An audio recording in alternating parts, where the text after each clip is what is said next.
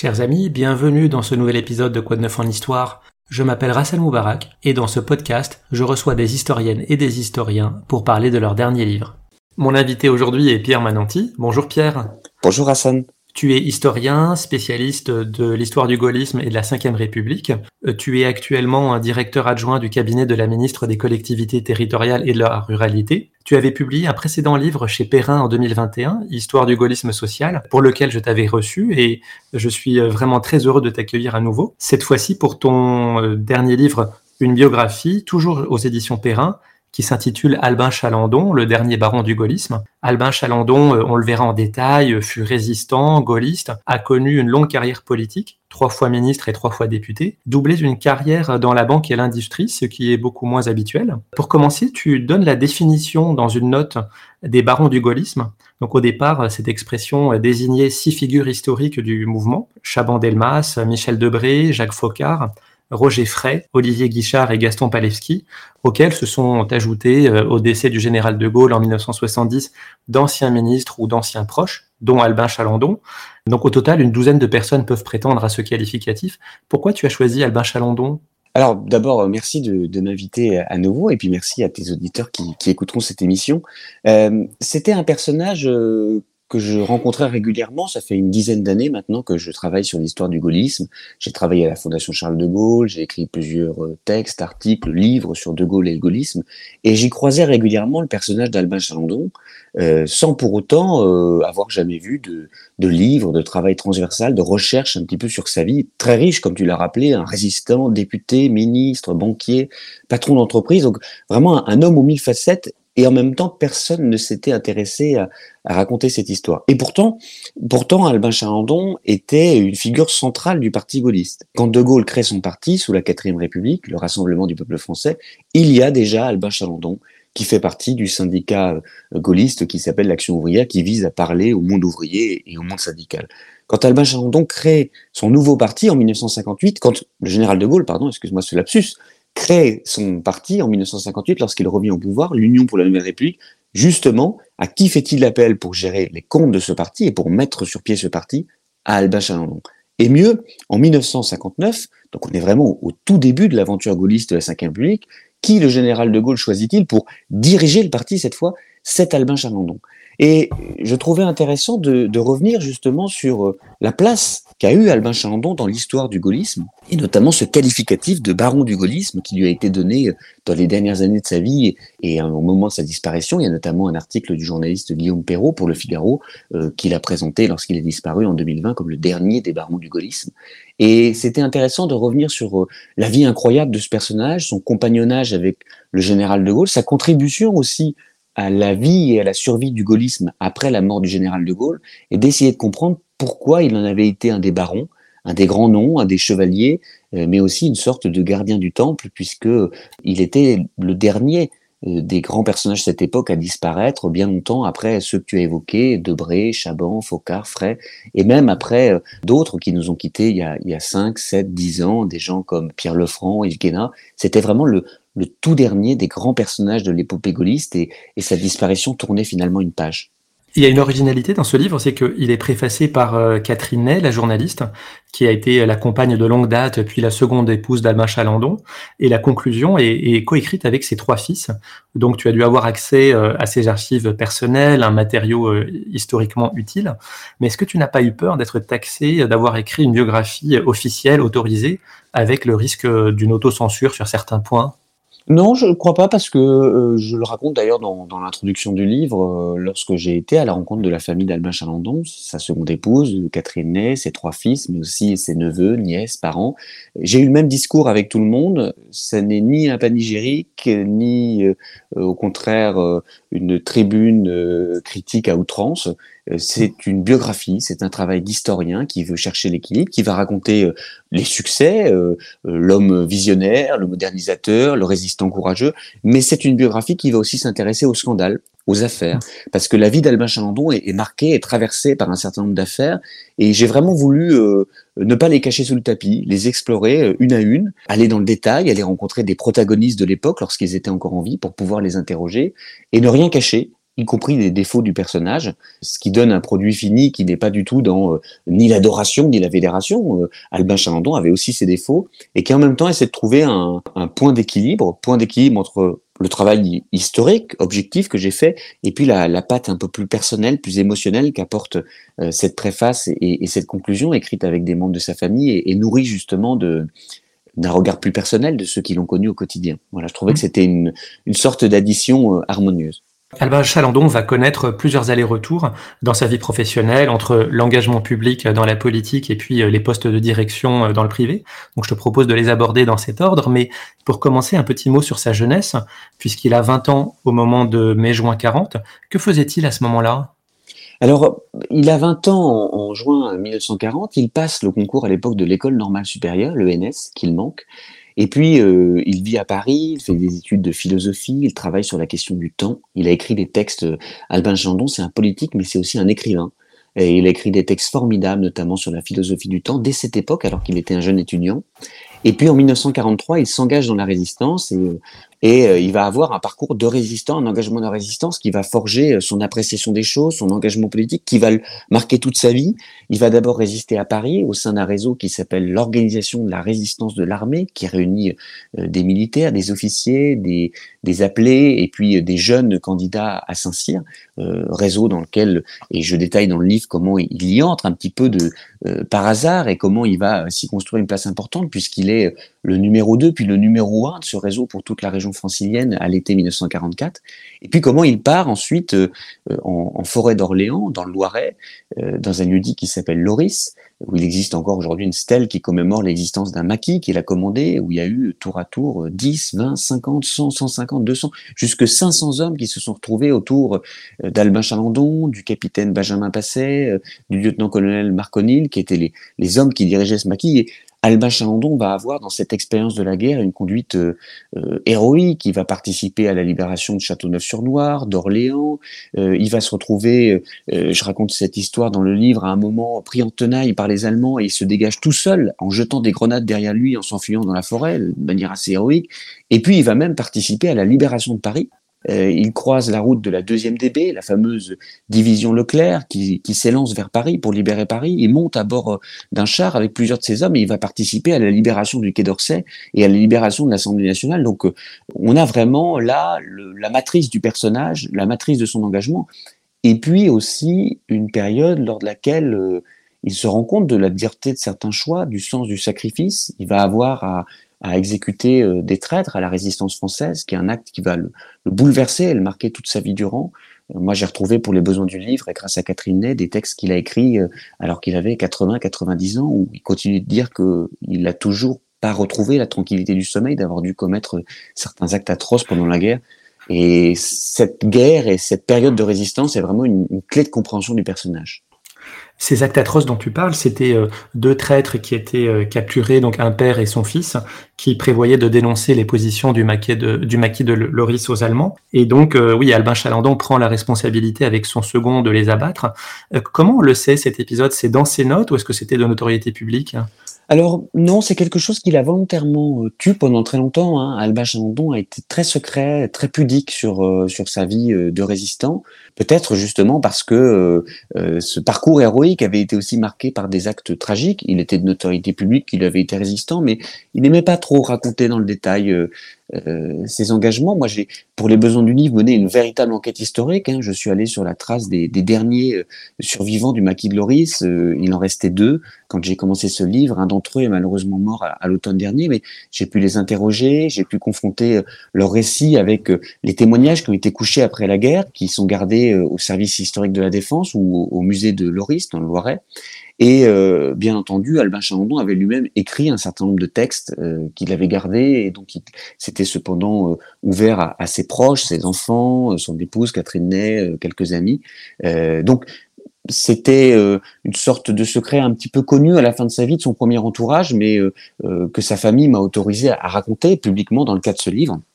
Et donc, pour y revenir, comme tu le disais, ce sont en effet deux agriculteurs, un père et son fils, qui refusent d'aider le, le maquis de Loris, de leur donner des, vivres alors qu'ils se cachent dans la forêt, et qui, va, qui vont même jusqu'à les dénoncer aux Allemands qui sont présents et à donner la position. Et cette dénonciation va être très grave puisque les Allemands vont attaquer le maquis de, de Loris. Il va y avoir plusieurs dizaines de morts, euh, d'autres dizaines de prisonniers qui sont exécutés au carrefour d'Orléans. Et euh, finalement, la main est mise sur ces, sur ces deux traîtres et il est décidé de, de les exécuter. Ils sont eux-mêmes euh, conduits à la mort de plusieurs dizaines de résistants. Et Albin Chalandon arrive pour commander le peloton d'exécution. Et tout ça se passe au moment où Orléans vient d'être libéré. Et les troupes du maquis qui ont vécu dans, dans, des conditions très dures, dans la forêt, où ils ne mangeaient pas à leur faim, ils ne mangeaient pas tous les jours, euh, ont libéré la ville et, et, finalement ont fêté, ont célébré la libération de la ville. Et Albin Chalandon trouve ces hommes sous.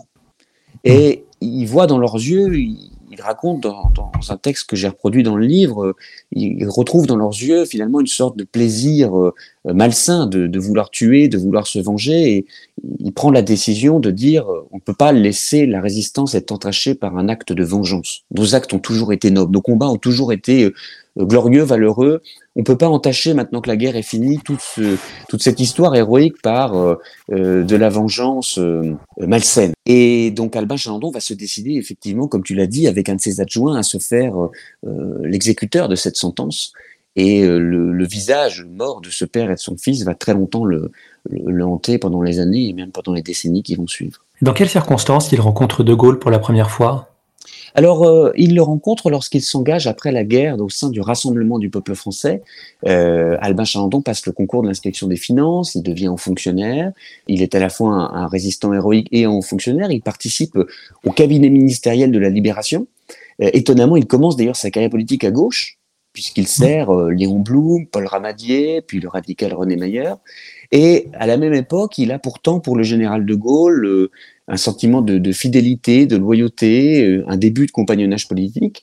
Il participe donc au Rassemblement du peuple français, qui est le parti qu'a créé le général de Gaulle à partir d'avril 1947.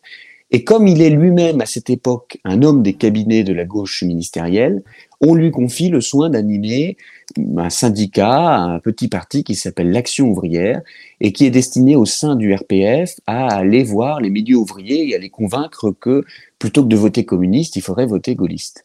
Et euh, Albin Chandon grimpe les échelons de ce, syndicat d'action ouvrière et il en devient le numéro 2 assez rapidement, qui est un poste important pour l'époque. Et c'est dans ce cadre qu'il rencontre le, général de Gaulle, dont il raconte, euh, euh, l'anecdote peut prêter à sourire, que ce, ce, personnage immense que tout le monde vénérait avait une poignée de main assez molle, ce qui, je trouve, prête à sourire quand on lit et écrit ça en 2023. Alors, Albin Chalandon va être membre ou dirigeant des différents mouvements gaullistes. Il y a différentes appellations et, on peut renvoyer pour cela à ton premier livre, justement, qui retrace cette historique du mouvement gaulliste. Euh, Est-ce qu'il joue un rôle dans le retour au pouvoir de De Gaulle en 1958 alors oui, ça fait partie des petites révélations de, de, ce livre, petites ou grandes d'ailleurs, en fonction de à quel point le lecteur connaît ou ne connaît pas les détours et les coulisses de l'aventure gaulliste et, et, la vie d'Albin Chalandon. En fait, Albin Chalandon, après avoir travaillé pour les cabinets ministériels et, et s'être engagé au sein du parti gaulliste, comme on le disait il y a quelques instants, il part dans le privé.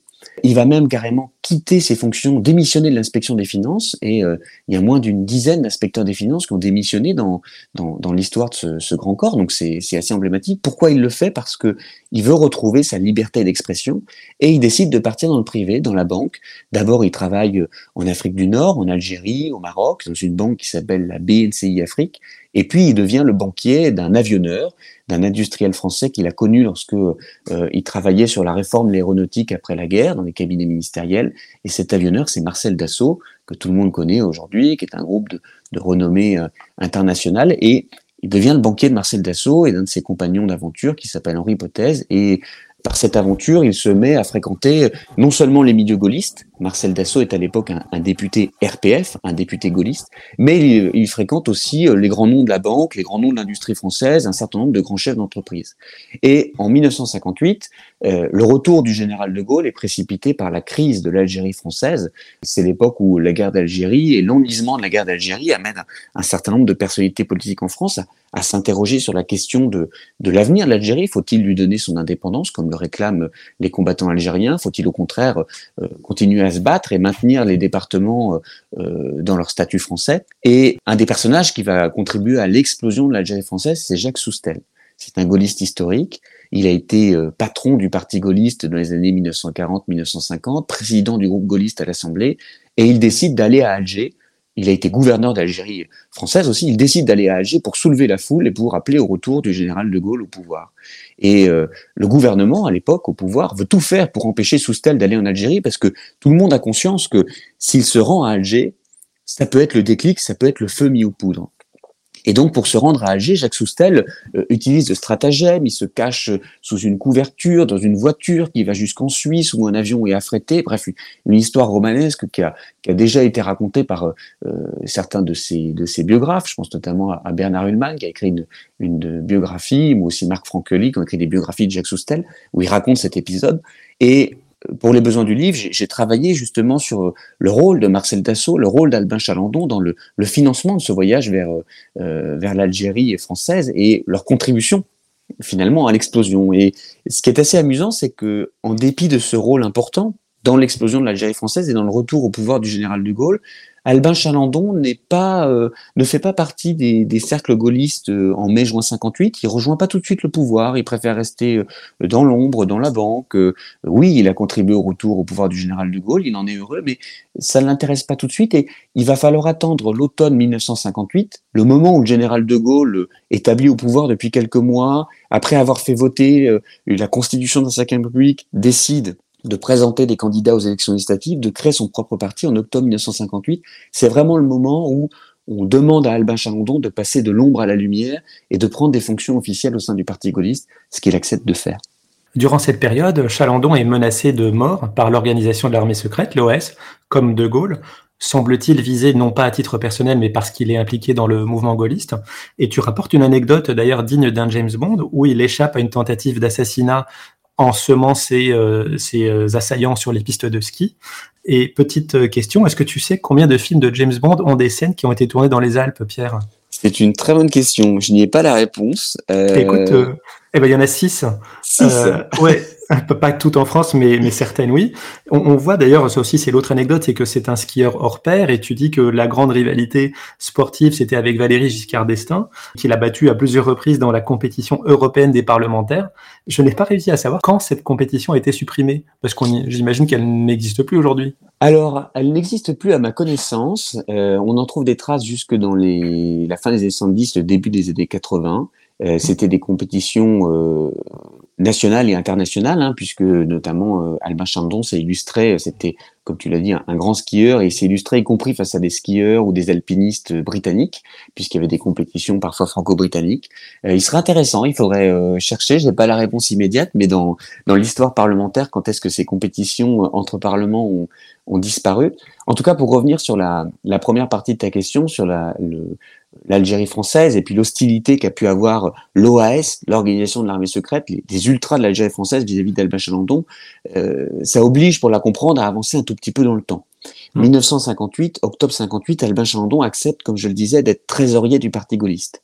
Et puis, euh, le général de Gaulle est élu euh, premier président de la Ve République en, décembre 1958 et janvier 1959, il forme le premier gouvernement de la Ve République et il demande à Michel Debré d'être son premier ministre. Michel Debré forme un gouvernement et dans ce gouvernement, il appelle Roger Frey, un autre baron du gaullisme, comme ministre de l'information. Et le général de Gaulle veut qu'il y ait une scission nette entre le parti gaulliste et le gouvernement. Et il demande à Roger Frey, qui avait été élevé au poste de secrétaire général du parti gaulliste en octobre 58, de laisser la place à un autre. Et c'est là qu'Albin Chalandon est choisi, dans des conditions que je raconte dans le livre et que les lecteurs pourront découvrir euh, dans, les pages du, chapitre qui y est dédié. Et il propose le nom d'Albin Chalandon qui va pendant euh, plusieurs mois euh, non seulement tenir la boutique, mais aussi accompagner le parti dans les élections municipales et sénatoriales de 1959 et donc faire preuve de détermination et d'une bonne gestion du parti gaulliste. Et en même temps, c'est l'époque où le général de Gaulle est dans une ambiguïté vis-à-vis de l'Algérie française. Il est revenu, on l'a dit, poussé, appelé par ceux qui veulent le maintien de l'Algérie française. Il prononce le fameux Je vous ai compris. Bon, dont on ne sait pas aujourd'hui encore, y compris chez les historiens, qui a-t-il compris?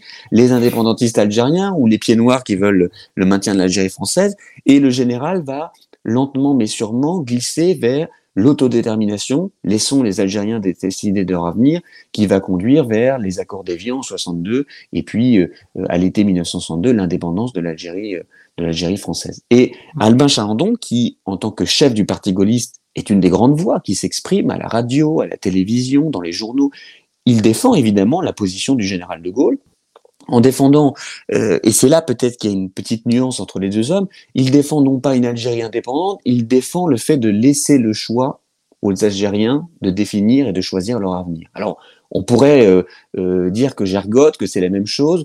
Je crois que c'est une nuance qui est, qui est importante parce qu'elle dit quelque chose du personnage. Et pour autant, tous ceux qui, au sein de la famille française, veulent défendre une Algérie française vont beaucoup lui en vouloir, vont l'accuser. Jacques Soustel, dont on parlait tout à l'heure, qui est encore une des grandes voix du parti gaulliste à l'époque, va carrément pousser à sa démission. Il va faire pression pour que le général de Gaulle demande à ce qu'il soit remplacé en 1960.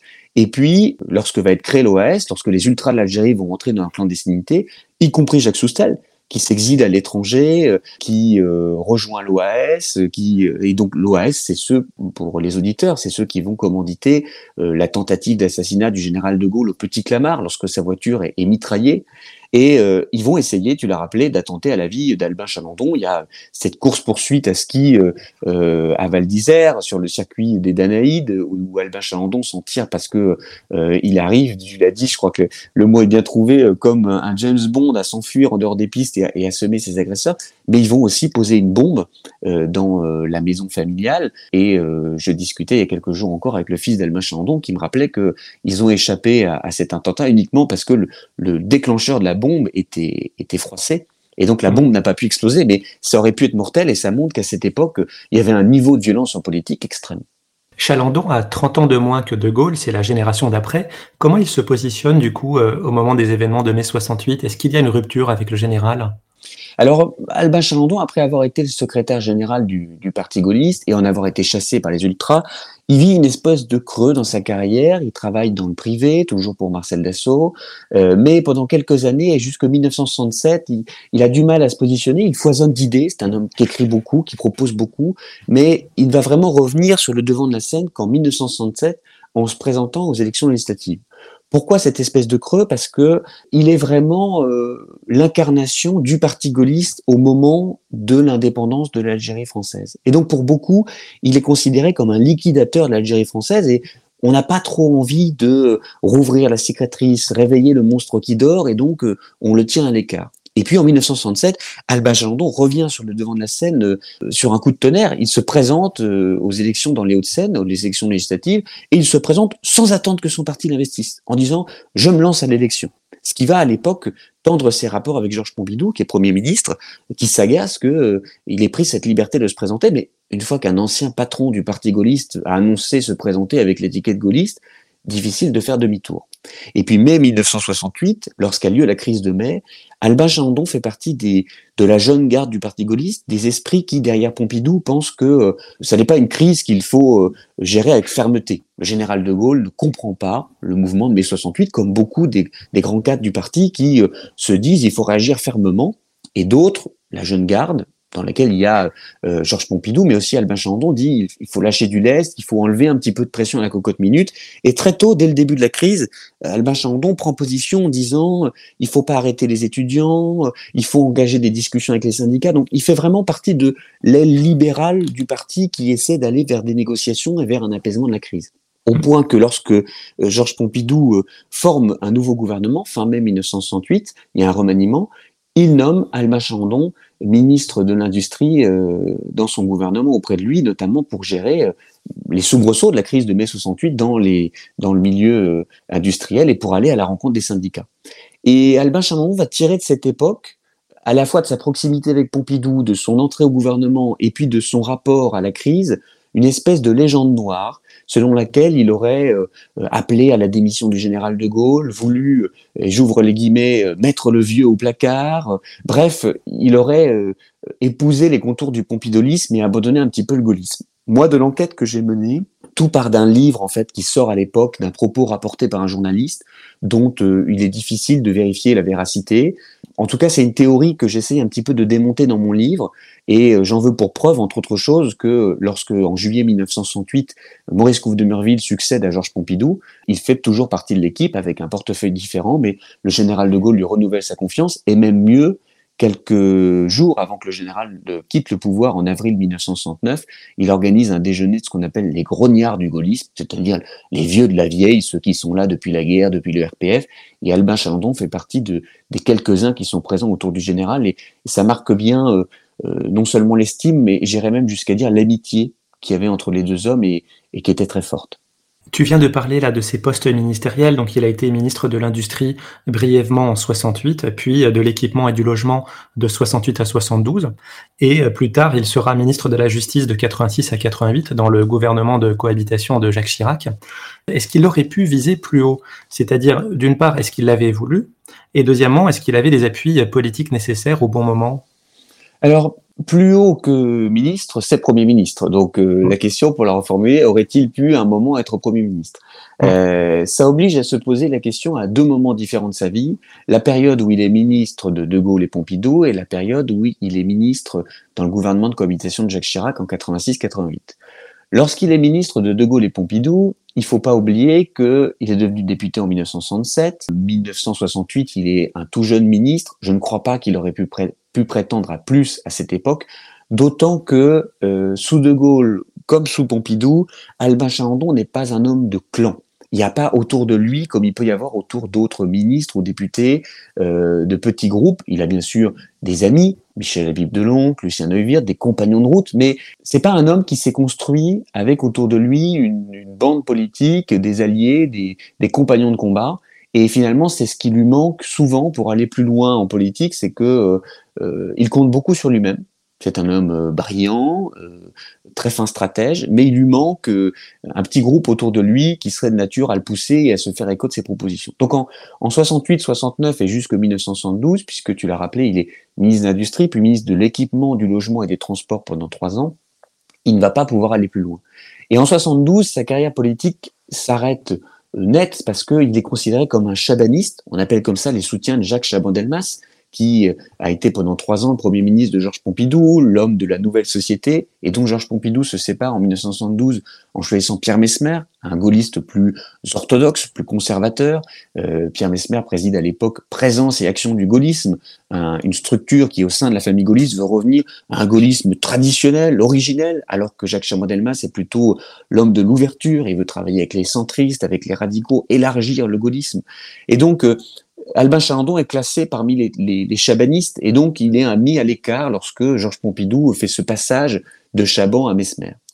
Et puis, lorsque euh, Valéry Giscard d'Estaing gagne l'élection présidentielle en 1974, je rappelle pour ceux qui nous écoutent que le parti gaulliste investit d'abord Jacques Chaban-Delmas, et donc Albin mmh. Chalandon, légitimement, il est chabaniste, il soutient Jacques Chaban-Delmas qui se présente, mais contre lui se présente un candidat dissident, candidat centriste, Valéry Giscard d'Estaing, qui va gagner l'élection présidentielle de 1974, et qui va la gagner notamment grâce à qui? Grâce à un certain Jacques Chirac, qui est à l'époque un jeune député et jeune ministre, on l'appelle le bulldozer dans le milieu. Ça donne à imaginer la verve du personnage, et euh, ce pompidolien, qui est Jacques Chirac, emmène avec lui 42 députés et ministres gaullistes en disant on préfère soutenir Valéry Giscard d'Estaing que Jacques Chaban-Delmas parce que face à la gauche, il a plus de chances au second tour. Et cette, euh, trahison, le mot est, dur, mais c'est comme ça qu'elle est vécue à l'époque par une grande partie de la famille gaulliste, tient Albin Chalandon, qui a choisi euh, Chaban à l'égard du pouvoir euh, encore pendant, pendant quelques années. Et puis, si j'avance un petit peu dans le temps, puisque la question se repose en 1986, il faut dire que Albin Chalandon euh, est réélu député en 73, il le reste jusqu'en 1976, et puis il devient en 1977, on en parlera peut-être tout à l'heure, patron d'Elf Aquitaine, hein, le, groupe Le Pétrolier Public. Il le reste pendant des années, il le quitte dans des circonstances particulières qui l'amènent à une très grande animosité avec la gauche au pouvoir, et euh, il revient en politique en 84, 85, d'abord comme militant, puis en 86 comme député, et là, quand il revient en politique, il faut se rendre compte que euh, il a quasiment passé dix ans en dehors de la vie politique nationale. Donc, il ne peut pas prétendre à des fonctions euh, euh, de Premier ministre. Et pour autant, euh, ce que je raconte dans le livre, euh, c'est que euh, lorsqu'il entre dans le gouvernement de cohabitation, François Mitterrand, qui est président de la République, voit en lui des grandes figures de la Ve République, un ancien ministre du général de Gaulle. C'est d'ailleurs le seul ministre du général de Gaulle qui est dans le gouvernement de cohabitation de Jacques Chirac. On pense d'abord à lui pour les affaires étrangères, et puis finalement il prend la chancellerie, le poste de garde des Sceaux, qui est aussi un des postes les plus prestigieux dans le gouvernement, faut pas oublier, petite anecdote, que Michel Debré, avant d'être Premier ministre, est garde des Sceaux du général de Gaulle lorsqu'il fait la, constitution de la Ve République. Et donc je ne crois pas, j'ai été un petit peu long, mais pour apporter aussi ces éléments aux, aux auditeurs, je ne crois pas qu'il aurait pu prétendre à plus parce que euh, soit il s'était trop éloigné de la politique et son parcours est marqué constamment par ses allers-retours entre le public et le privé, c'est le cas en 86, soit il n'avait pas suffisamment autour de lui de, de clans, au sens de, de clans politiques, et c'est le cas à la période euh, Couve de Murville, Chaban, Pompidou. Oui, ce que tu rappelles, c'est que la politique, c'est aussi une affaire de réseau, et ça me permet de faire un petit pas de côté, parce que pour euh, dire un petit mot sur sa vie personnelle, puisqu'il épouse en 1951 la princesse Salomé Murat, qui est la descendante du maréchal Murat, roi de Naples, et de Caroline Bonaparte, la mm. sœur de Napoléon. De quelle manière les réseaux euh, familiaux de son épouse l'ont aidé? Alors, effectivement, euh, Alba il vient d'un milieu euh, euh, bourgeois, il vient d'une vieille famille lyonnaise dans laquelle il y avait un évêque, un ancien adjoint au maire de Lyon sous la Restauration. la famille a connu un certain nombre de mariages heureux et importants. Et il épouse dans les années 1950 la princesse Salomé Murat, qui est l'héritière d'un nom très prestigieux, c'est un beau-frère de Napoléon Bonaparte, de l'empereur, euh, une famille euh, euh, très connue, très respectée, et en même temps, elle-même n'est pas une femme fortunée. c'est plutôt, elle lui apporte sa notoriété par son nom.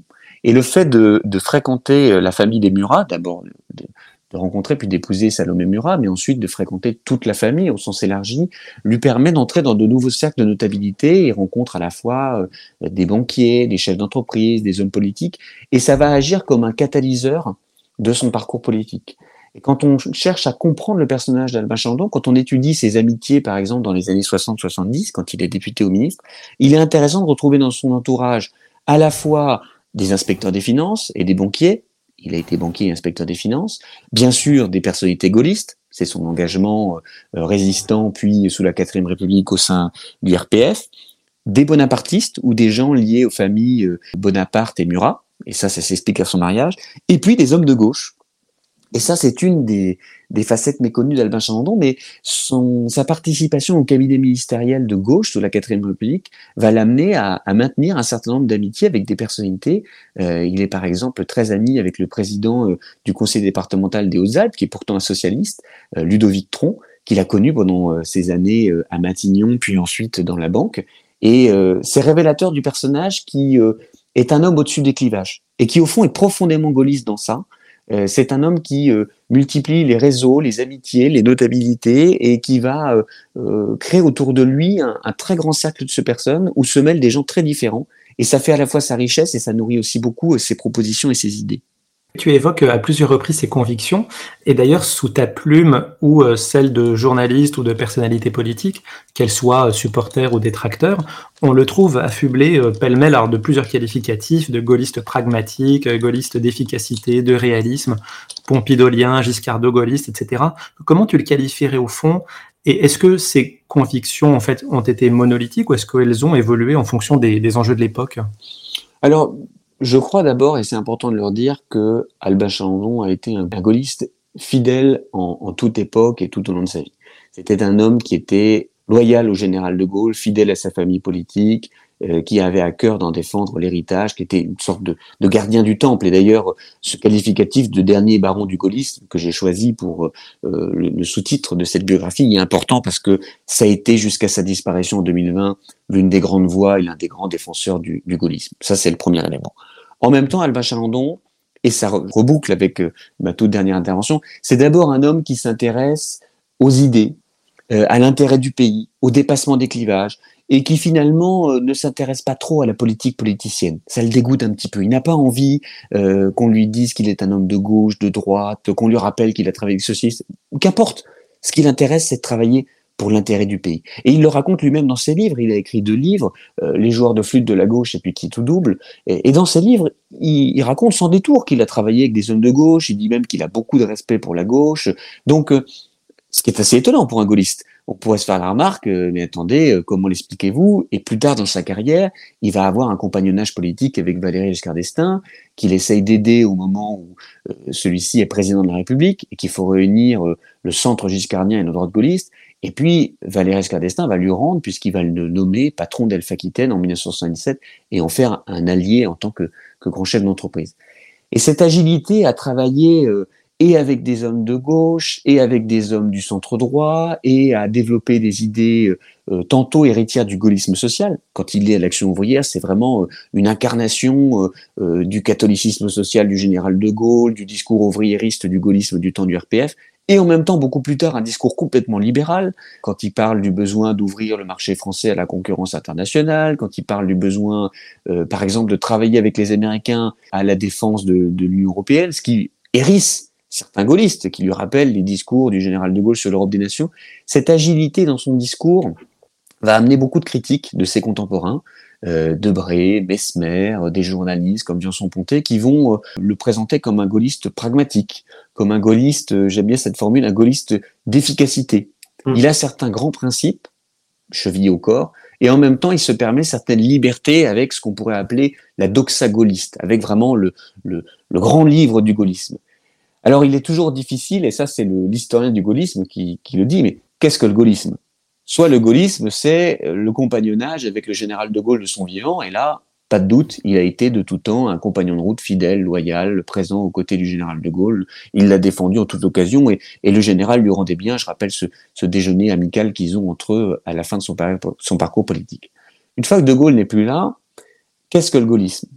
De Gaulle lui-même n'a jamais voulu le définir, a évolué au cours de sa carrière, ne serait-ce que sur la question de l'Europe entre les discours qu'il peut avoir dans les années 1950, ceux qu'il a au pouvoir quand il est président de la République, ceux qu'il a tout à la fin de son parcours politique en 1969, De Gaulle change. Et c'est ce qui explique aussi les, guerres qui, viennent jusqu'à nos jours, jusqu'en 2023, entre les gens qui se réclament du gaullisme, et des fois, deux personnes qui se réclament du gaullisme peuvent tenir des discours euh, opposés et différents, parce que De Gaulle était d'abord un homme des circonstances. Il avait quelques grands principes, et ensuite, et en fonction des circonstances, en fonction de la, réalité, c'était un pragmatique. Il fallait pouvoir mettre ces grandes idées, euh, les confronter à la réalité. Et je crois qu'Albin Chalandon a vraiment été un gaulliste en ça. Il, avait, il respectait certains grands principes gaullistes et il ne s'est jamais empêché pour autant de, euh, de les confronter à la réalité et de se laisser une certaine souplesse face à la réalité. D'ailleurs, tu rapportes une de ces phrases écrites en avril 73 dans son bulletin annuaire spécial, puisqu'il a été député de la deuxième circonscription des Hauts-de-Seine, où euh, il définit sa ligne politique comme celle du oui-si, c'est-à-dire oui, fidélité à la majorité présidentielle et aux politiques gouvernementales, si tant est qu'elles respectent une certaine ligne idéologique. Toi, tu euh, reparaphrases ça en disant qu'il se présente comme un homme fidèle au gaullisme, mais libre dans son expression. Donc c'est un peu l'ancêtre du loyal mais libre actuel en fait. Hein. oui, un, petit peu, c'est bien trouvé. En fait, euh, ce qui est intéressant, c'est que euh, on est à l'époque dans les années 1970, on est encore sous Georges Pompidou au moment où il évoque euh, cette position du oui-si en 1973 pour la première fois.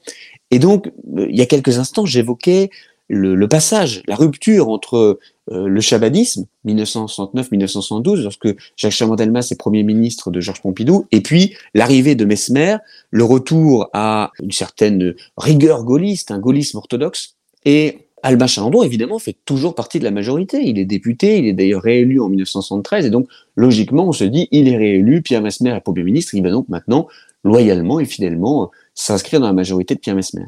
Et la position d'Albin Chalandon est audacieuse, parce qu'il dit, bien sûr que je suis pompidolien, bien sûr que euh, je soutiendrai le gouvernement de Pierre Mesmer et ses réformes, mais à certaines conditions, celles du respect des valeurs historiques du gaullisme. Et donc, dès cette époque, dès 1973, il s'impose comme un garant de la mémoire gaulliste. Je reprends cette expression, mais elle est vraiment euh, euh, forte à propos, un gardien du temple. Et pourquoi c'est important? Parce que euh, d'abord le général de Gaulle est mort en 1970, donc commence dès cette époque des guerres entre je suis plus gaulliste que tu ne l'es. Vous voyez, ça date pas d'aujourd'hui en réalité ce propos, hein, on le retrouve dès l'époque. Et donc il y a d'un côté Jacques Chaban-Delmas, baron du gaullisme, compagnon de route historique, résistant, euh, salué par le général de Gaulle à la libération de Paris, par ce, glorieux c'est bien Chaban que de Gaulle lui donne lorsque Chaban l'accueille dans Paris libéré. Et puis de l'autre côté, Mesmer, qui dit euh, mais attendez, qu'est-ce que c'est que Chaban et son entourage qui veulent ouvrir la famille gaulliste aux radicaux, aux centristes? Non, il doit y avoir qu'un parti au sein de la majorité présidentielle, c'est le parti du général de Gaulle, c'est le parti gaulliste.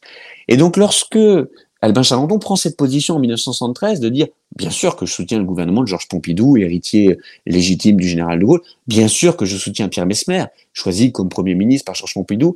Mais s'il respecte l'héritage et les traditions du gaullisme, ça veut bien dire que lui-même, dans ce jeu de captation de la mémoire, se positionne comme j'ai été un des membres fondateurs du Parti gaulliste, j'en ai été le trésorier, le secrétaire général, je suis un garant de ce qu'était le gaullisme. Donc c'est important pour comprendre la place qu'il prend à partir de 1973 dans la vie politique de la droite française. Il passe finalement d'acteur, il était député ministre, à garant d'une certaine mémoire. Il entre dans un club fermé des, grands compagnons de route du général qui peuvent se permettre de dire euh, à un tel ou tel autre, euh, voilà ce qu'aurait fait le général de Gaulle en telle circonstance. Tu fais le bilan dans le livre, bien sûr, de son action ministérielle, alors notamment à la tête du ministère de l'Équipement et du Logement pendant quatre ans, dans les années 70. Il va contribuer à remodeler le paysage français, d'une part en euh, favorisant le développement du réseau autoroutier, puisqu'on passe d'une construction de 50 km par an d'autoroute à 500 km pendant son ministère, et puis euh, la construction des pavillons individuels en remplacement des, grands ensembles d'habitation des années 60, donc les, les fameuses chalandonnettes. Alors je sais que toi tu as quitté euh, Paris récemment, Pierre, donc est-ce que pour rentrer euh, en province, est-ce que tu prends l'autoroute et tu vas dans ta chalandonnette? Est-ce que tu es dans les traces d'Alain Chalandon? Alors non, je prends le je prends le train pour rentrer euh, pour rentrer chez moi euh, dans mon dans mon petit pays tourangeau. Et donc euh, ça n'est malheureusement pas une chalandonnette mais par contre et je trouve que l'anecdote est intéressante, il reste encore aujourd'hui beaucoup de chalandonnettes et les fils d'Albin Chalandon avec lesquels j'ai échangé pour construire ce livre mais aussi sur la mémoire et la, vitalité de leur mémoire de leur père me disaient que les uns les autres sont parfois interpellés sur les réseaux sociaux, sur Facebook notamment par des gens qui leur écrivent pour dire, vous savez, j'habite une chalandonnette, c'était grâce à votre papa, et euh, il a aussi laissé cette trace-là dans l'histoire. Et je trouve amusant que ce que les gens aient retenu finalement, c'est cette, euh, politique de la maison individuelle, puisque les chalandonnettes, hein, pour ceux qui nous écoutent, c'est euh, nous sommes dans au début des années 70, Albin Chalandon est ministre de l'équipement, du logement et du tourisme, et il décide de faire construire des maisons individuelles à bas coût il organise des concours euh, entre des constructeurs pour dire pouvez-vous construire des maisons individuelles de qualité, mais euh, euh, les moins chères possibles pour que les Français, même modestes, puissent acquérir une maison. et ça va vraiment être indissociable de l'image d'Albin Chalandon, qui est non seulement un modernisateur, mais aussi un, promoteur de la vie heureuse, de la réussite de la croissance en France. C'est un petit peu la transposition de ce que les Américains appellent l'American Way of Life, le mode de vie américain. Il y a un moment dans l'histoire des États-Unis où on promeut euh, la croissance, la maison individuelle, la voiture individuelle, le frigo, la modernité à travers l'équipement. Et Albin Chalandon va vraiment être le visage, dans les années 70, de cette modernité française, de cette transformation du pays à travers la maison individuelle, les autoroutes qu'il va construire, la modernisation de l'hôtellerie. Anecdote pour les auditeurs, euh, euh, lorsqu'Albin Chandon est ministre du Tourisme, euh, il est ministre de l'Industrie et du Tourisme dans le gouvernement de, Georges Pompidou, il n'y a que 20% des chambres des hôtels français qui sont équipées de salles d'eau, c'est-à-dire de toilettes et de salles de bain. On est en 1968, pas en 1930 ou en 1890. Et donc, il va engager un grand plan de, de modernisation de l'industrie hôtelière française, du secteur hôtelier français, et le personnage est indissociable de, cette transformation, cette modernisation du pays, dont on voit encore les, fruits aujourd'hui. La plupart des autoroutes françaises ont été construites à, son impulsion au début des années 70. Son départ du ministère coïncide avec l'affaire Aranda, euh, du nom d'un de ses collaborateurs qui transmet à la presse des copies de dizaines de documents censé être compromettant pour des responsables, mais cette affaire euh, fait pchit, pour reprendre une expression connue. Elle se termine par un non-lieu. Tu parles sans détour des différentes affaires dans lesquelles il a été cité. Corrige-moi si je me trompe, il n'a jamais été inculpé.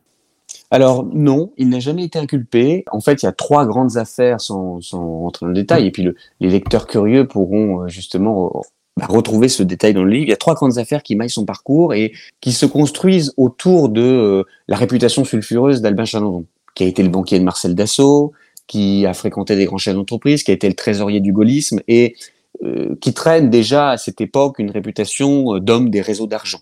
Il y a un journaliste, euh, Louis Guéry, qui en 1959, quand il est patron du parti gaulliste, dit « cet homme a l'argent dans le sang ». Et en fait, cette, cette formule critique à son encontre, elle résume un petit peu l'état d'esprit de l'époque et le regard que ses contemporains peuvent porter sur lui. Et il va y avoir trois affaires qui vont nourrir ce, ses critiques d'affairisme et ses critiques sur le lien d'Albin Chalandon à l'argent. La première, et euh, je le précise tout de suite pour ceux qui nous écoutent, alors même que lorsqu'on les explore, il était, il n'était pas coupable. Il y en a une dans laquelle la dernière, et j'y reviens dans quelques instants, euh, il était partiellement coupable, mais dans les autres affaires, il s'en est en fait tenu assez loin, mais sa réputation est une sorte de légende noire l'a entouré à cause de ça. La première affaire, c'est l'affaire Aranda. Il quitte le pouvoir en 1972 et un de ses collaborateurs euh, au ministère de, de l'équipement, du logement et des transports menace d'écrire et d'envoyer au canard enchaîné 130 lettres 130 lettres qu'auraient écrit des élus, des parlementaires, des élus locaux, pour demander à contourner la loi et à pouvoir construire ici une maison, là une bretelle d'autoroute, là un centre commercial, contre des pots de vin. Il s'avère que euh, dans les quelques affaires qui sortent au début dans la presse, Albin Chandon est lui-même euh, complètement épargné. Il n'a, pris aucune part à ces, à trafics et à ces affaires. D'ailleurs, l'ancien collaborateur qui publie ces lettres euh, au début de l'affaire dit mais je les publie parce que j'ai été scandalisé de ce que j'ai vu, mais Albin Chalandon lui-même n'est coupable de rien du tout et mon patron a été en tout moment exemplaire dans le traitement de cette affaire. Mais il n'empêche que un certain nombre de lettres n'ayant pas été publiées et ayant depuis disparu, il y a toujours eu une, espèce de légende noire, de rumeur sur euh, avait-il ou non des liens avec certaines des affaires qui n'ont pas été révélées à l'époque. On est en 1972. Deuxième affaire, l'affaire des amis Nifleur qui euh, débute euh, en 1982-83 au moment où la gauche est revenue au pouvoir avec François Mitterrand. Albin Chandon est à l'époque le patron d'Elf et la gauche au pouvoir, Henri Emmanueli et Laurent Fabius, découvrent que le groupe euh, ELF, le pétrolier d'État, euh, a dépensé des centaines de millions de francs pour acquérir le brevet d'une machine, machine qui détecterait les puits de pétrole lorsqu'elle est embarquée à bord d'un avion. Ce qui fait que les avions, en surlevant une, une zone, pourraient renifler le pétrole, d'où le nom d'affaire des avions nifleurs. Et il s'avère très rapidement que les deux inventeurs de cette machine sont des gribouilles, euh, ils n'ont rien inventé du tout, c'est une entourloupe, ils sont en train de voler de l'argent à Elf et personne ne s'est rendu compte de, de l'affaire. Et Albin Chandon, qui est le patron d'Elf, évidemment, paye les pots cassés, euh, on l'accuse de où est passé cet argent, a-t-il servi à d'autres choses, par exemple à financer des partis, des partis politiques, etc., etc., etc. Et euh, moi, je reviens dans le détail sur cette affaire, y compris euh, grâce aux témoignages de, de contemporains de l'époque qui ont bien voulu euh, contribuer au livre en, racontant leur version de l'histoire, des versions contraires. Et deux choses. D'abord, un, Albin Chandon, quand il devient patron d'Elf-Aquitaine en 77, l'affaire a été engagée par un de ses prédécesseurs, Pierre Guillaume. Tout de suite, il demande à ce qu'il y ait une enquête interne. J'ai retrouvé des documents, donc des pièces historiques, qui montrent que il a des doutes sur ce, supposé mécanisme, il n'y croit pas, et puis lorsque l'affaire éclate et qu'on se rend compte que le groupe a été berné, il se bat pour retrouver une partie de la somme et il va euh, permettre au, groupe Elf Aquitaine de limiter la casse et de retrouver plusieurs centaines de millions de francs que les, deux inventeurs farfelus n'avaient pas encore euh, n'avaient pas encore décaissé. Il paye l'atmosphère générale autour de cette affaire sans pour autant y être coupable à nouveau mais ça ne fait que qu'enrichir cette espèce de mythologie autour du personnage qui est trésorier d'un parti de droite, qui est lié à la France-Afrique, qui est lié au contrat pétrolier, euh, qui fréquente le monde du renseignement. Et donc, tout ça nourrit euh, euh, une sorte de nébuleuse autour d'Alba Chandon. Et puis, troisième et dernière affaire, désolé d'être un petit peu long, mais elle maille le parcours d'Alba Chandon et je voulais pas les cacher pour revenir au début, il y a une des premières questions que tu m'as posées. Je crois qu'elles sont importantes parce qu'elles traversent la vie du personnage et euh, même si elles sont pas très glorieuses pour lui, il faut les raconter.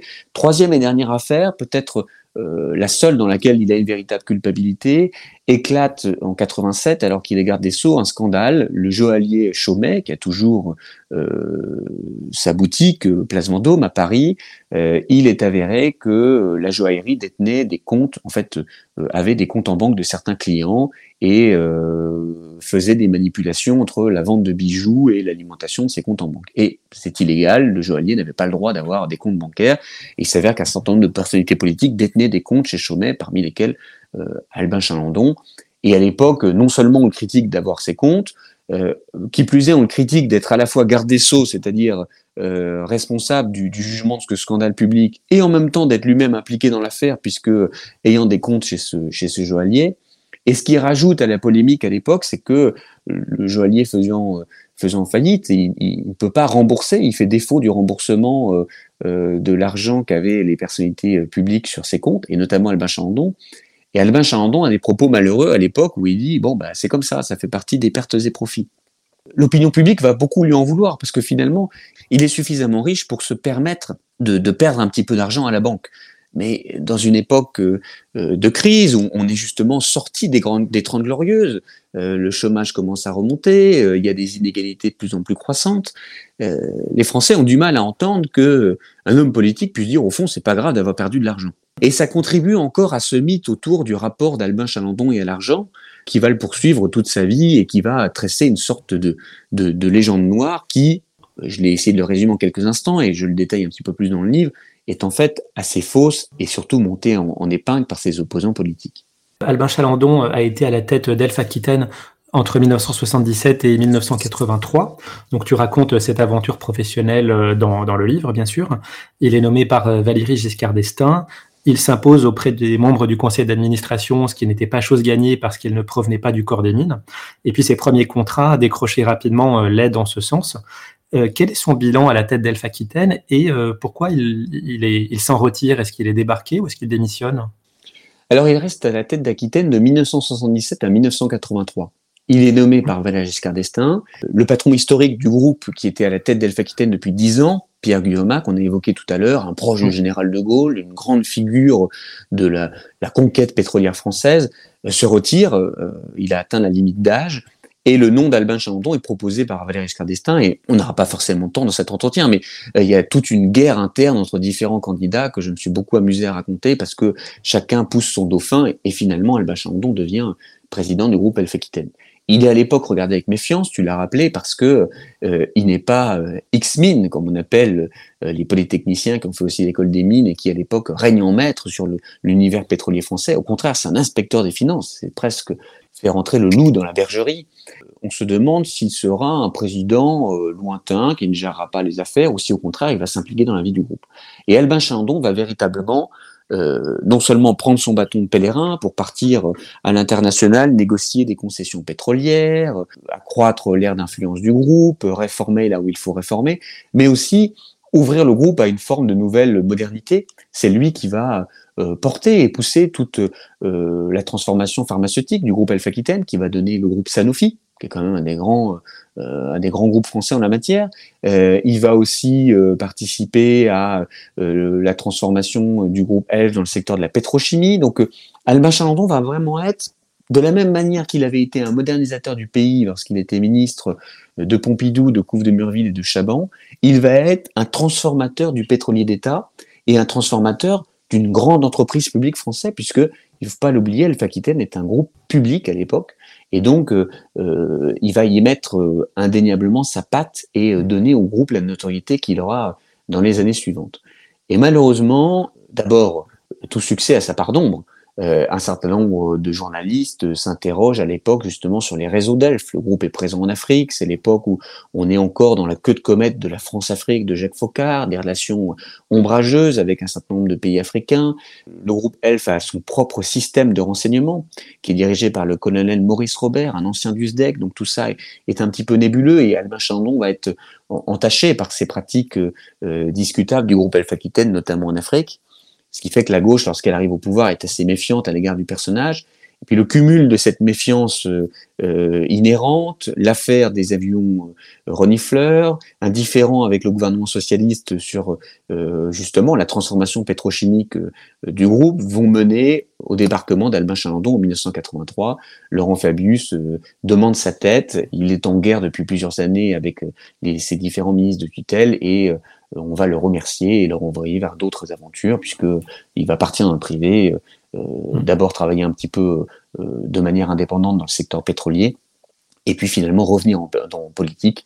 Euh, c'est son fameux retour en 86 que j'évoquais un peu plus tôt lorsqu'il redevient député et redevient même ministre et garde des sceaux du gouvernement de cohabitation, ce qui est une forme de revanche contre la gauche qu'il avait chassée quelques années plus tôt de la présidence d'Alpha Aquitaine. Lorsqu'il est dirigeant d'Elf Aquitaine, il se retire euh, complètement de la vie politique. Comment il s'articule avec euh, le ministre de l'Industrie notamment? Alors, il est un chef d'entreprise, donc il se retire de la vie politique au sens où il n'a plus de fonction euh, au sein du parti gaulliste. En même temps, le poste de président d'Elf-Aquitaine à l'époque euh, est un poste un petit peu particulier. Il a des relations directes avec euh, le Premier ministre, le président de la République. Il va être en, guerre avec les différents ministres de l'industrie qui sont pourtant ses ministres de tutelle. C'est un personnage euh, libre penseur qui ne mâche pas ses mots. André Giraud, qui a notamment été ministre de l'Industrie, s'en souviendra pendant longtemps. Et les deux hommes seront en, en guerre, guerre larvée, guerre intestine. ça sera très violent. Ils vont s'attaquer par communiqué public que Albin Chandon s'exprime à la radio. Enfin, c'est dire le niveau de tension qu'il peut y avoir entre le patron d'une entreprise publique et le ministre de tutelle à l'époque. Et lorsqu'il n'est pas d'accord, Albin Chandon n'a pas peur de contourner son ministre. Il va écrire à Raymond Barre, il va rencontrer le président de la République et il s'estime légitime à le faire parce que lorsque euh, Valéry Giscard d'Estaing le, nomme, et euh, euh, j'ai retrouvé cette, cette phrase que je trouve illustratrice, Valéry Giscard d'Estaing lui dit, voilà, vous êtes le chef d'une entreprise, je vous demande d'avoir des résultats et si vous rencontrez une forme de blocage, venez me voir. Et Albin Chandon s'appuiera toujours sur euh, cette, euh, cette commande que lui a donnée le président de la République pour dire, attendez, je, euh, je suis en droit d'aller voir directement le président de la République, puisqu'il m'a demandé, s'agissant d'un groupe qui traite quand même de l'indépendance énergétique française, de son accès. il y a beaucoup de diplomatie à l'époque. Il faut aller négocier avec les chefs d'État étrangers le prix du baril de pétrole, les concessions, etc. Donc, il a euh, il a une relation particulière au président de la République qui fait qu'il est encore un petit peu en politique. Et d'ailleurs, sa nomination, j'en ai parlé très rapidement tout à l'heure en disant qu'il y avait plusieurs candidats à la nomination à la tête d'Elf en 1967, sa nomination est éminemment politique, puisque Valéry Giscard vient de se séparer de Jacques Chirac, qui était son premier ministre jusqu'à l'été 76, et donc il faut comprendre qu'en nommant un baron du gaullisme, un ancien secrétaire général du parti gaulliste, ministre de De Gaulle, ministre de Pompidou à la tête d'Elf, Valéry Giscard choisit un véritable gaulliste et met aussi des bâtons dans les roues de Jacques Chirac qui vient de créer son propre parti, le Rassemblement pour la République, le RPR, en décembre 76. En tout cas, après son dernier ministère en 1988, donc à la justice, là, il prend sa retraite politique, mais euh, il n'en a pas terminé pour autant avec euh, le travail, puisqu'il reprend une entreprise textile. Pourquoi ce dernier baroud d'honneur, c'est à 68 ans? Qu'est-ce qui le motive? C'est un ennui? C'est euh, une volonté de vraiment être très éclectique? C'est quoi? Je crois que c'est illustratif du personnage. C'est quelqu'un qui euh, n'a jamais voulu s'arrêter de souffler, a toujours voulu faire, mais parce qu'il avait une très haute idée de la France et du sacrifice que devaient faire tous les Français euh, dans l'intérêt de leur pays. Euh, il y a quelques jours, j'ai échangé avec euh, Xavier Chalandon, qui est un petit neveu de, Fabien Chalandon, qui m'a beaucoup aidé pour le livre aussi, parce que notamment sur la partie familiale, la généalogie. Et Xavier Chalandon me confiait avoir un souvenir d'un dîner qu'il avait eu avec Albin Chandon, qui avait déjà 85 ans, et il lui dit alors, euh, oncle Albin, il serait peut-être temps d'écrire vos mémoires. Non, vous avez 85 ans. Et Albin Chandon répond, mes mémoires, mais ça c'est pour les vieux. Si je fais un livre, je vais faire un livre politique pour dire ce qu'il faudrait faire pour réformer le pays. Et à 85 ans. Et ça dit quelque chose du personnage qui, qui a toujours refusé de reconnaître son âge avançant, qui s'est toujours engagé, qui a toujours voulu continuer à contribuer à la course du pays. Et donc en, en 1988, lorsqu'il quitte le pouvoir, alors il a d'abord un petit passage à vide, évidemment. Il part euh, dans la suite du scandale de l'affaire Chaumel, la droite, la gauche, pardon, gagne à nouveau l'élection présidentielle de 1988. Ils se sont euh, très déçus, très très bouleversés par tout ça, et donc il prend un petit peu de temps pour lui, ce qui est plus que légitime mais il va se relancer dans cette aventure industrielle parce que il a tellement aimé l'entreprise. Il a aimé travailler dans la banque, en Afrique, puis pour Marcel Dassault, dans l'aéronautique. Il a aimé travailler dans les années 1960, il était patron d'InnoFrance, une entreprise franco-belge qui visait à implanter les premiers supermarchés en France. Euh, il a travaillé pour Alpha Aquitaine, comme on l'a dit tout à l'heure. Et donc, lorsqu'il se lance dans le textile, il s'y lance à corps et âme parce que euh, c'est un homme qui se donne à fond dans ce qu'il fait. Et euh, il va s'arrêter parce que la concurrence internationale, notamment chinoise, est en train de ruiner le secteur textile français. Ça va le meurtrir parce qu'il s'y était engagé euh, en chef d'entreprise, mais c'était aussi une aventure humaine. Euh, il faut savoir que tout au long des quasiment dix années où il travaille dans le secteur textile, il ne se paye pas. Il est à la tête d'une entreprise qui perd de l'argent, il investit beaucoup pour la maintenir à flot. Et Catherine Ney me confiait, et je rejoins assez son, son analyse, que c'était aussi une forme d'aventure humaine. Mmh. Pour quelqu'un qui n'avait jamais voulu s'arrêter, euh, c'était une manière de continuer à être dans le jeu, c'était une manière de continuer aussi à faire vivre une entreprise, à être en contact de travailleurs. Et je crois que euh, c'était d'ailleurs euh, si tu me permets, plus une aventure humaine qu'une aventure économique. Ça lui plaisait à nouveau d'être chef d'entreprise, de, de, se lancer le défi, de travailler avec ses employés euh, d'une usine de textile, il faut le dire, qui avaient eux-mêmes repris en gestion leur entreprise. Hein, c'était une entreprise qui avait fait faillite, les employés l'avaient reprise, et puis elle avait fait faillite une deuxième fois, et donc là, Albin Charlon, on avait repris la tête, et ça lui plaisait de travailler avec des gens qui avaient eu le courage de, de, de se saisir du problème et de reprendre leur entreprise au moment où elle avait fait faillite. Juste avant de terminer, Pierre, Albin Chalandon meurt à l'âge de 100 ans, le 29 juillet 2020. Quel est son héritage politique aujourd'hui, d'après toi? Alors d'abord, euh, il est mort euh, à un âge très avancé et il a laissé derrière lui euh, plusieurs générations de personnalités qui se sont engagées en politique. L'ancien patron du renseignement, Claude Zilberman, Alex Turc, qui a longtemps été sénateur, qui a été patron de la CNIL, qui est un romancier d'ailleurs, qui écrit des très bons romans policiers pour ceux qui nous écoutent. Je pense aussi à Rachida Dati, euh, qui a été, qui a grandi à l'ombre d'Albin Chalandon et, et qui l'a soutenu toute sa vie durant. Et en même temps, le fait que Albin Chalandon nous ait quittés à 100 ans en 2020 fait que cette génération politique, c'est déjà une génération qui, qui avançait. Il y, a, il y a plus de jeunes pousses, entre guillemets. Donc, euh, il a bien évidemment laissé derrière lui des, des, témoins, des dauphins, des héritiers, parmi les quelques noms que, que j'ai pu euh, évoquer, mais beaucoup nous ont malheureusement déjà, déjà quittés depuis, depuis quelques années, euh, lui-même ayant eu une, une santé et une forme extraordinaire qui l'ont amené à plus de 100 ans. Alors pour terminer vraiment, j'ai deux remarques, enfin deux questions en forme euh, d'interrogation personnelle. La première, c'est que donc tu reprends beaucoup d'écrits politiques d'Albin Chalandon. Euh, ceux que tu cites proviennent soit du bulletin Annière spéciale, donc celui des Hauts-de-Seine, soit du Monde, et exclusivement d'ailleurs. Le Monde lui a régulièrement ouvert ses colonnes, parfois même pour des séries d'articles rapprochés. Pourquoi n'a-t-il pas écrit dans d'autres journaux? Parce que je ne te parle pas évidemment de l'Express où Catherine a longtemps écrit, ni même euh, des quotidiens classés plus à gauche, ça on peut comprendre, mais rien dans le Figaro par exemple? Alors il y a quelques sources dans le Figaro, il y a quelques articles effectivement dans le Figaro dans lesquels euh, Alma Chandon s'est exprimé. C'est vrai que Le Monde offrait à l'époque beaucoup plus de, colonnes libres. Or, euh, Albin Chalandon a, a, beaucoup écrit de tribunes libres, souvent d'ailleurs, ce qui est intéressant, euh, euh, sur des articles en 3-4 jours perlés ce qui est assez mmh. amusant. Et, et, on voit d'ailleurs dans le livre, c'est un petit peu tous les dix ans. Tous les dix ans, il refait une suite de cinq articles dans le Monde sous format colonne. Euh, je crois que c'était un, un, journal qui, euh, par son histoire, hein, il est créé par Hubert Beuve-Méry après la guerre, qui avait une ouverture d'esprit qui lui plaisait bien. Parce qu'Albin Chalandon, et je reprends ce mot, était un libre penseur, c'était un, touche-à-tout de la vie politique, il s'intéressait aussi bien au logement, aux infrastructures de transport, au tourisme, à l'économie, à la sociologie, à la philosophie, et il y avait dans la, liberté de ton et d'esprit du monde la possibilité justement d'écrire des papiers euh, sur un périmètre très large ce qui ne l'a pas empêché, je crois me souvenir, euh, citer notamment dans les, notes de bas de page et les sources également le quotidien de Paris, dans lesquels il s'exprimait régulièrement, le Figaro, tu l'as dit, et quelques autres journaux, mais euh, le monde avait cette, euh, il a vu avec ce monde cette espèce de compagnonnage littéraire et intellectuel qui n'a pas empêché quelques bisbilles et notamment il y a eu des articles très durs sur lui dans le monde au moment des différentes affaires qui ont qui ont émaillé son parcours. Et peut-être, si tu me permets, une toute mmh. petite parenthèse, mais ça revient aussi sur la question précédente, quels héritages, on a évoqué les héritages humains, les personnes. Je trouvais intéressant d'écrire un livre sur Albin Chalandon en 2023 parce que Albin Chalandon, c'est un politique qui pense. Il y a d'abord euh, l'héritage de tout ce qu'il a fait, euh, député, ministre, patron d'entreprise, mais c'est toujours un homme qui a voulu écrire, proposer, innover, parfois d'ailleurs des choses qui paraissaient farfelues à ses contemporains et qui aujourd'hui sont normales. Albin Chalandon, c'est un des premiers dans les années 60 à défendre l'idée qu'il faut euh, une production informatique française. Incroyable. En 1965, il fallait avoir euh, vraiment un regard visionnaire sur les choses. Il écrit sur la génétique, il écrit euh, sur des grands débats de société, l'immigration, le sexe, il écrit sur le temps, il écrit sur la transformation du modèle industriel.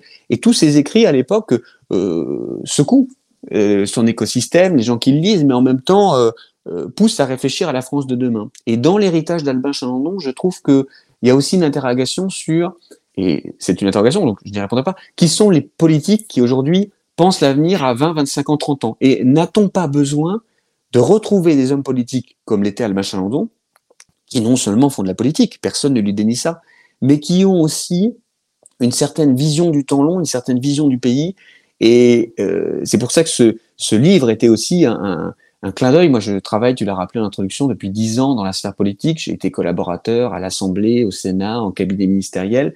je trouve que le personnage d'Albin Chandon est intéressant dans une période comme la nôtre aujourd'hui, une période où on multiplie les crises, crise des gilets jaunes, crise sanitaire, crise de la guerre en Ukraine, etc. On, fait beaucoup d'immédiateté et on n'a plus beaucoup de politiques qui nous parlent du temps long, qui nous embarquent dans le temps long. Or, Albin Chalandon était de ceux-là. Je pose souvent une question sur la couverture du livre. Là, en l'occurrence, c'est une photo euh, d'Albin Chalandon, garde des Sceaux, dans son bureau du ministère de la Justice en 1987.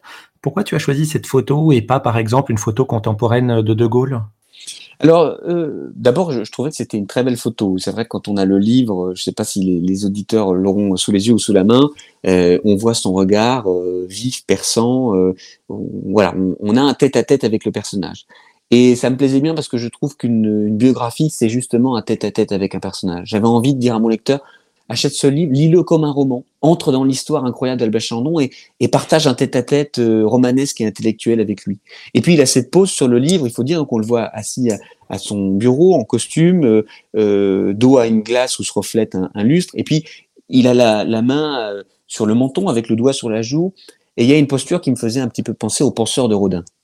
Et comme ce personnage est pour moi avant tout un, visionnaire, un homme qui pense, un homme qui réfléchit, je trouvais qu'il y avait dans cette posture une très belle incarnation de ce qu'était son parcours et ce que raconte ce livre, un homme qui, essaie de penser la France et son avenir.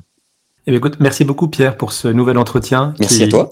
Qui est vraiment passionnant. Tu brosses un panorama très complet de cet homme euh, complexe.